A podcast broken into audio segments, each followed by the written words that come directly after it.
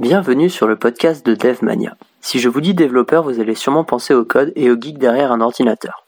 Bon, ok, le geek est caricatural ou pas. Pour le code, vous avez raison, mais ce n'est pas la seule chose que je fais dans ma journée. On peut compter 5 choses en plus. La première chose, c'est la communication. Eh oui, bizarrement, un développeur doit être social, et c'est pas facile tous les jours. Non, plus sérieusement, il est obligatoire de communiquer avec ses clients, mais aussi avec ses collègues. Car si vous ne communiquez pas avec vos clients, ils ne seront pas satisfaits et iront voir ailleurs, car vous aurez développé quelque chose qui ne correspond pas à ce qu'ils veulent. Donc, avant de plonger tête baissée dans votre code, vous devez discuter avec vos clients. Vous devez analyser leurs besoins, du besoin fonctionnel jusqu'à l'interface utilisateur. Sans ça, il n'y aura pas de satisfaction client et votre image se dégradera par le manque de confiance. En général, ce sont les chefs de projet qui vous contacteront, mais ce seront rarement les utilisateurs finaux. Donc, allez voir ces utilisateurs, comprenez leurs besoins car le chef de projet ne l'aura pas toujours fait. Par exemple, en ce moment, je travaille avec une société de transport maritime pour faire une application web de gestion de planning sur mesure. Il y a deux chefs de projet, un côté informatique et un autre côté métier. La personne avec qui je suis le plus en contact est celle du métier, car elle a déjà analysé les besoins des navigants. Cela est très utile mais n'est pas suffisant. Nous faisons régulièrement des réunions avec les navigants afin de cibler encore plus leurs besoins. Ainsi, on leur présente ce qui est développé et ils nous disent en direct ce qui ne va pas pour une utilisation quotidienne. La communication avec vos clients est aussi importante une fois l'application développée, car lorsqu'il y a un bug, ce sont vos utilisateurs qui vont vous la remonter. Et je peux vous assurer que reproduire un bug sans connaître la démarche de vos utilisateurs est très compliqué. Vous devez vraiment prendre le temps de communiquer avec vos clients, c'est vraiment très important.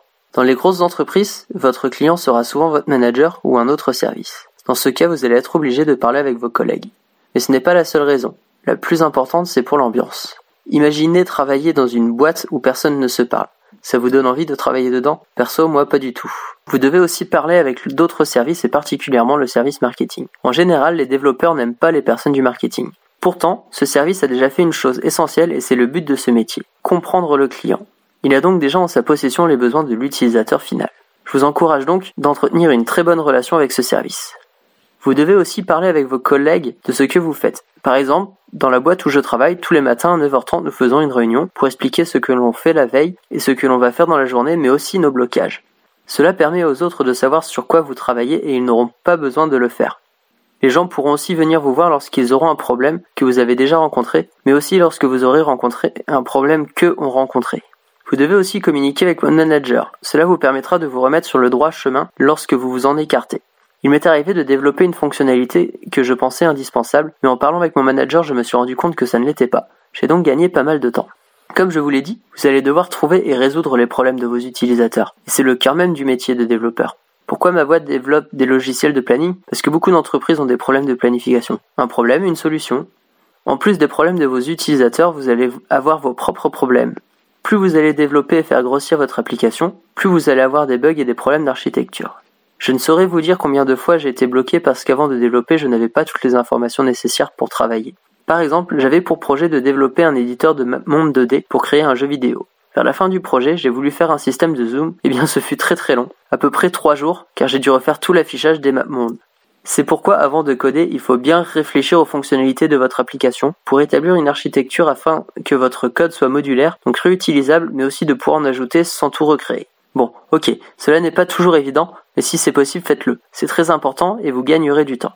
Gardez quand même à l'esprit que votre architecture sera amenée à évoluer au fur et à mesure que vous avancerez sur le projet. Parlons un peu de code ou plutôt des outils pour coder. Un développeur au cours de sa vie va rencontrer deux outils indispensables, l'éditeur de code et le gestionnaire de code. L'éditeur de code vous permettra d'avoir un environnement qui facilite la rédaction de code. Il est essentiel de maîtriser l'éditeur que vous préférez pour gagner en efficacité. Après en avoir essayé plusieurs, mon choix s'est porté sur Visual Studio Code. Le gestionnaire de code vous permettra de garder une trace de tous les états de votre code au cours du projet. Cela est utile en cas de problème. Par exemple, vous avez livré en production vos derniers travaux, mais il y a un bug qui rend impossible l'utilisation de l'application. Dans ce cas, il est obligatoire de livrer la dernière version stable. C'est à ce moment précis que le gestionnaire de code est très utile, car il aura gardé une copie de la dernière version stable. Il existe plusieurs gestionnaires de versions, mais les plus connus sont Git et SVN. Comme je vous l'ai dit, une fois votre application finie, vous allez avoir les retours de vos utilisateurs. En général, c'est pour remonter les bugs rencontrés. Et c'est ainsi que commence le travail de maintenance, et le plus long dans la maintenance, c'est de reproduire les bugs. Par contre, une fois trouvés, il est très facile de les corriger. Pour éviter d'avoir trop de maintenance, vous avez intérêt de passer par une phase de test avant de livrer le produit. Je vous encourage à décortiquer et malmener votre application, vous trouverez forcément des bugs. Une chose que j'aime bien faire aussi est de demander à un collègue qui n'a pas développé d'essayer l'application. Il trouvera plein de bugs que vous n'aurez pas vus. Une des raisons de ne pas voir les bugs est que vous n'avez pas assez de recul sur l'application et que vos tests seront souvent les mêmes. D'ailleurs, pour gagner du temps lors des tests, faites un cahier de recettes tout au long du développement, c'est-à-dire d'écrire tous les tests que vous avez faits sur les différentes fonctionnalités de votre application. Cela me permet avant chaque livraison de lire et appliquer les tests de mon cahier pour voir s'il y a des régressions ou nouveaux bugs à corriger avant de livrer. Plus que le cahier de recettes, il y a la documentation à rédiger. Car même si vous avez discuté avec certains utilisateurs finaux, ce n'est pas avec tout le monde, et il faut donc expliquer comment fonctionne votre application.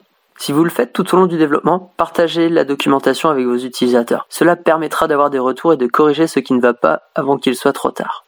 Je vous encourage aussi à documenter votre code, que ce soit avec des commentaires, des noms de fonctions et variables descriptibles, ou même une autre documentation.